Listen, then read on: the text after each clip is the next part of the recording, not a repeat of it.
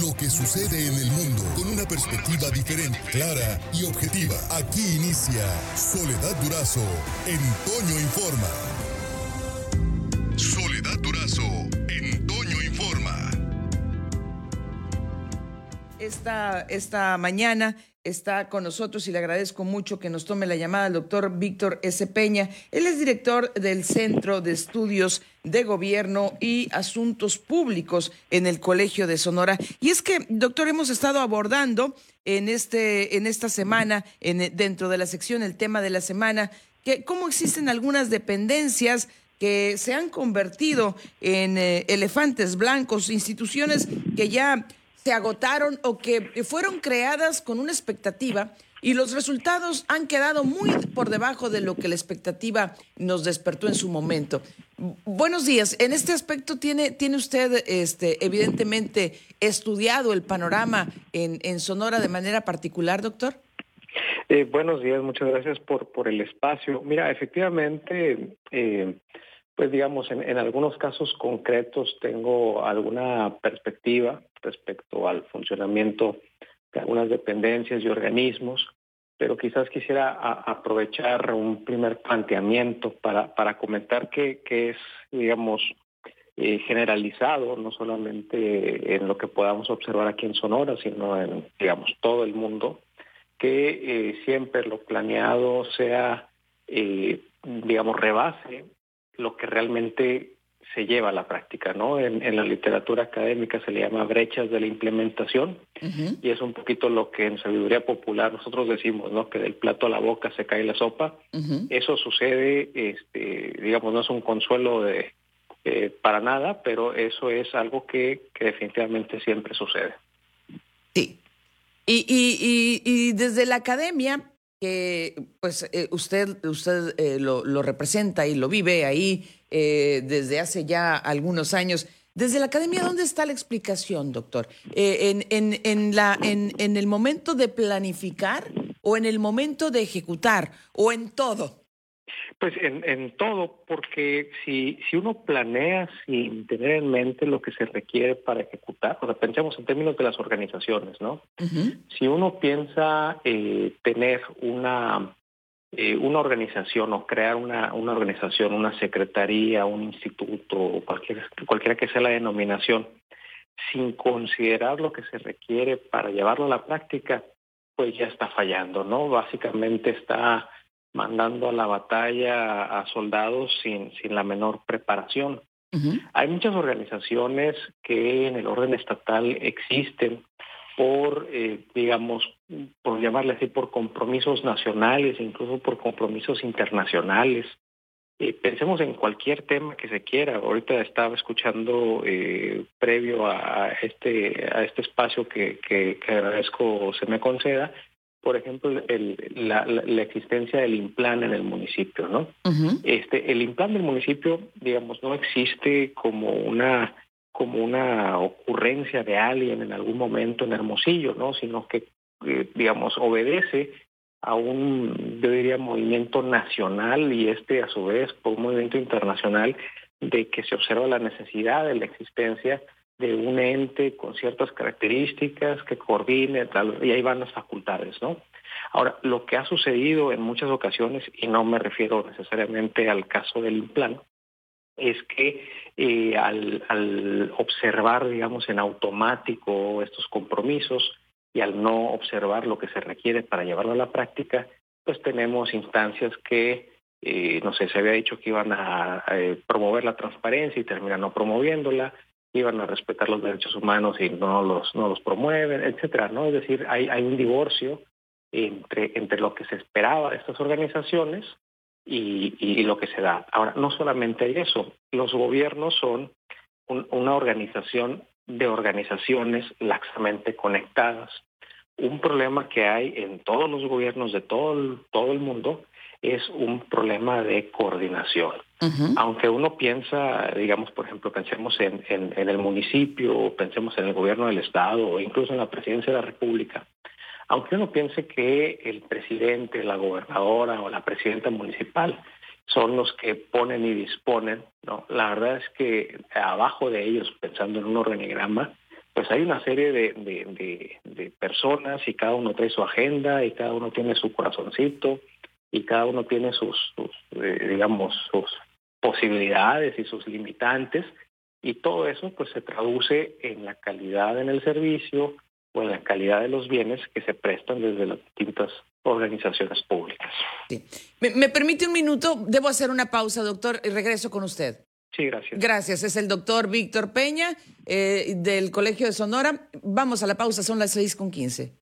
Más noticias con Soledad Durazo al regreso. Al regreso. Estás en Toño Informa. Entonces retomo la conversación con el doctor Víctor Peña, director del Centro de Estudios de Gobierno y Asuntos Públicos en el Colegio de Sonora, eh, analizando lo que es el tema de la semana, las dependencias que se han convertido en elefantes blancos. Si bien nos decía ya, nos explicaba el doctor, pues no, es un asunto privativo de, Sonora ni de México, es algo que eh, a nivel mundial se registra, por supuesto, y que desde la academia se le conoce como la brecha de la implementación por, por eh, aquello de que se planifica algo y a la hora de, de, implementarlo o a la hora de la, de la realidad, pues es, eh, hay, mucha, hay mucha diferencia. Eh, evidentemente no es para, para conformarnos ni, ni cruzarnos de brazos, doctor. ¿Cómo, cómo o, de, dónde, de dónde tiene que venir la solución para que esa brecha sea más chica? Claro, no, definitivamente no, no es para, para conformarse, ¿no? Y ahí labores, por ejemplo, las que se hacen a través de los medios de comunicación, de reflexión, de señalamiento, incluso de crítica, son, son no solamente necesarios, sino deseables.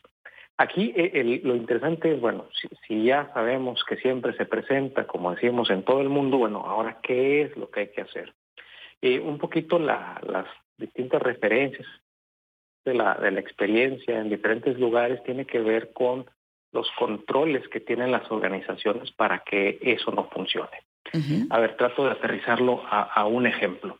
Cuando uno llega, eh, vamos a pensar a una ventanilla para solicitar este un servicio, un, uso de suelo, digamos, en el caso municipal, y eh, pasa pues un verdadero viacrucis para que le den ese permiso lo que se tendría que estar observando es si ese diacrucis es la regularidad o si es una excepción.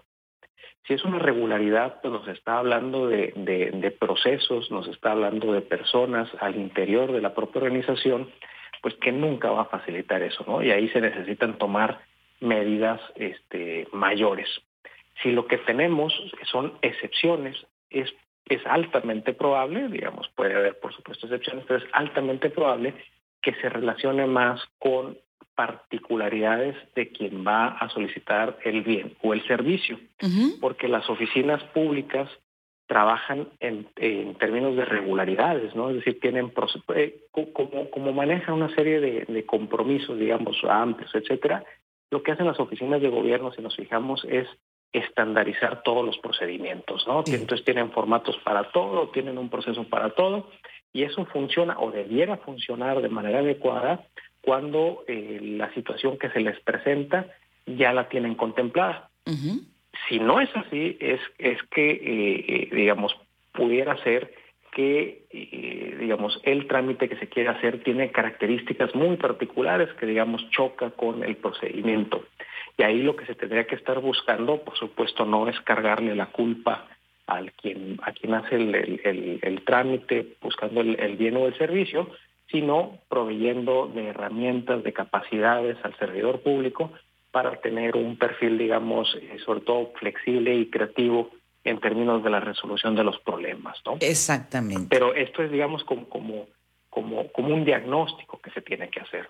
Ahora, también existe una serie de meca o debía o pudieran existir una serie de mecanismos que le sirven a las dependencias públicas, a las organizaciones públicas, para eh, estar como en constante comunicación con pues la razón de ser de ellos, ¿no?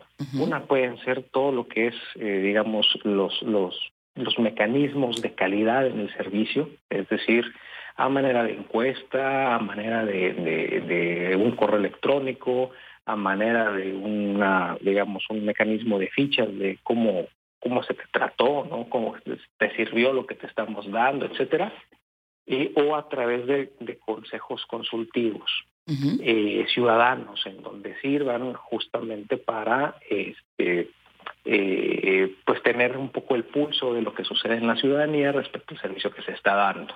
Ahora, como todo, pues luego las soluciones se convierten en los problemas, ¿no? Y tenemos eh, buzones de queja y tenemos este mecanismos de, de calidad que luego no, no, digamos, contribuyen a unas mejores decisiones o unas decisiones de mejora, o tenemos consejos consultivos, o tenemos, etcétera, que son más bien de adorno para llegar al requisito y demás, ¿no? Entonces, es un poco, eh, digamos, efectivamente no es para, para complacernos, ni para dejarlo así, ni para decir, bueno, pues mala suerte si nos tocó, pero sí existe una serie de mecanismos este, que pueden probarse, que pueden este, desarrollarse justo para, para hacer que el servicio y el bien que se prestan desde las organizaciones públicas cada vez se parezca más a lo que eh, se espera de ellos, ¿no? Bien.